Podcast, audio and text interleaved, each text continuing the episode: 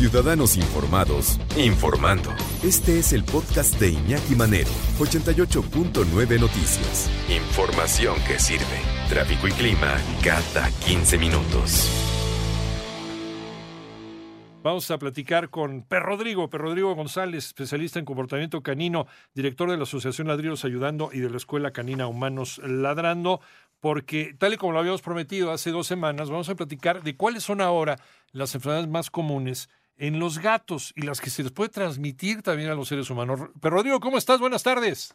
Saludos, Iñaki, mañana que nos escuchan. Pues mira, qué cosa que dentro de las enfermedades que se plantean con nuestros amigos gatos también hay una que es coronavirus. Ajá. Eh, digo, cabe recalcar que esto no es algo nuevo, me refiero, esto existe y solamente se muta, ¿no? Esto que se está planteando sobre de dónde realmente se originó, digo, lo poco que a mí me da sentido es esta cuestión de que los chinos tienen en su mal haber comerse todos los animales. Sí, todo lo que se encuentren, sí. Y bueno, pues mira, de ahí las consecuencias finalmente, ¿no? Eh, pero mira, planteemos las, las vacunas básicas, ¿no? En las que hay que ubicarse con nuestros amigos gatos, que es que es muchísima la ignorancia que hay en el tema de los gatos. Sí. En todos los sentidos, ya hablaremos en su momento del comportamiento, pero en cuestión salud, eh, bueno, pues se plantea la triple viral, que es básicamente eh, una, una vacuna que ataca la rinotraqueitis, que son básicamente cuestiones de respiración, eh, una para coronavirus, que es, eh, bueno, pues evitar diarreas, eh, otra que es panleucopenia, que es lo que sería como el parvo de los perros y la rabia. Y hay una también que es importante mencionar, que es la leucemia, Sí. porque hay cierta polémica respecto incluso sobre si vacunarlos o no con esta, bueno, pues hacia esta enfermedad. Ajá. Es algo así como el SIDA de los gatos. Exactamente, el SIDA felino le llaman, ¿no? Exactamente, y bueno, pues eh, también se contagia por, como en el SIDA de los humanos, eh, por fluido, saliva y sangre.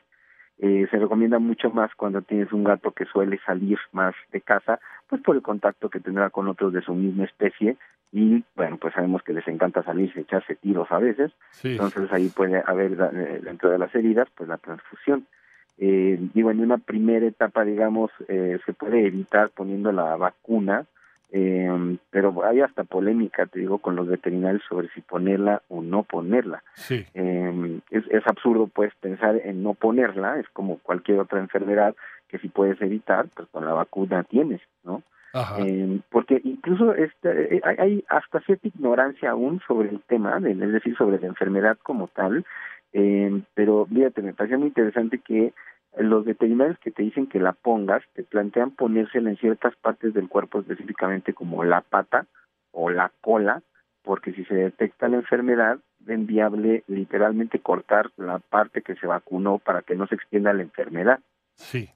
Y de esta manera evitar pues no que, pues que continúe porque básicamente lo que estamos hablando es de una baja de defensas si bien es un tema viral pues eh, te digo sigue siendo ahí una polémica porque hay veterinarios que ni siquiera la, la, recomiendan. Eh, Es que esto también tiene que ver con eh, el, eh, el hecho de permitir que los, que los gatos sean eh, como mascotas semisalvajes, ¿no? Porque eh, los gatos de repente les dan permiso de salir de su casa y hacen y deshacen y hacen lo que se les da la gana. Y además, sobre todo, el gato macho, que es, que es eh, muy promiscuo, ¿no? Sí. Y, y- y finalmente, cuando no se esteriliza el animal, pues tiene, tiene mayores necesidades de desahogar sus impulsos sexuales así es y, Así y es. mayo- y mayor este casuística de eh, pues de contagio de, de este tipo de, de, de virus de la inmunodeficiencia felina. Sí así es y, y todo tiene que ver también eh, como siempre con la responsabilidad que Sí. tenemos con ellos porque mira yo por ejemplo tengo cuatro gatos en donde vivo pues es una zona semiboscosa Sí, y este y se me antoja abrirles la ventana para que salgan a dar el rol pero obviamente no lo hago digo si acaso tengo unas áreas muy bien eh, Delimitadas. protegidas Ajá. para que salgan a tomar el sol y demás no pero pues que te digo aquí hay animales silvestres y este la, la, la posibilidad de contagios pues son más grandes no así es. eh, y, y bueno, hoy en día también hay mucha gente que este, afortunadamente se ha dado la adopción tanto de perros y gatos que puede crearle un ambiente en el gato dentro de casa para que este, no entre en situaciones de ansiedad, porque sí estamos hablando de una especie eh, pues con un decir, con una sensibilidad muy especial Sí, que hay que es. cuidar en dentro de la relación en el día a día pues para que no se estrese porque fíjate curiosamente y bueno también lo podemos plantear en cualquier animal incluidos nosotros bajo un estrés en el que se pueda haber envuelto, eh, pues puede enfermarse, porque también bajan las defensas. Así es. Entonces es muy importante por eso el trato adecuado, pero siempre por eso es bien importante plantear en cuanto a lo que estamos eh, platicando su eh, la cuestión de la salud, ¿no? Porque esto que platicamos de las vacunas, por ejemplo, la desparasitación, pues tiene que ser cada seis meses y no anual. Ajá. Y eso también dependerá, insisto, del tipo de vida que tiene el animalito, porque si sale más seguido, pues tendrá que estar muy pendiente.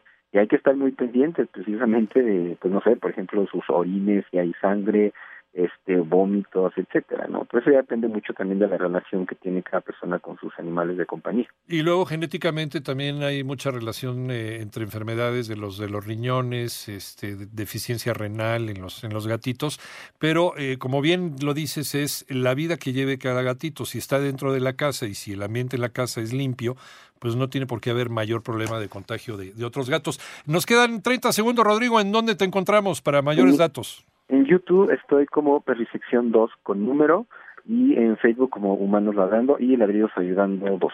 Y la semana, la semana entrante o dentro de dos semanas regresamos con el tema este de cómo ayudar a la gente a que eduque a sus perritos para que hagan pipí donde tienen que hacer pipí y, otras gracias más, ¿no? Sí, ahí quedó pendiente de lo que habíamos platicado sobre la llegada de los cachorritos que llegaron este fin de año. Eh, hay un par de puntos más que tocar para que quienes están ahorita lidiando con el tormento no saben qué hacer, darles indicaciones básicas para que no lo abandonen. Gracias, Rodrigo. Un abrazo, como siempre.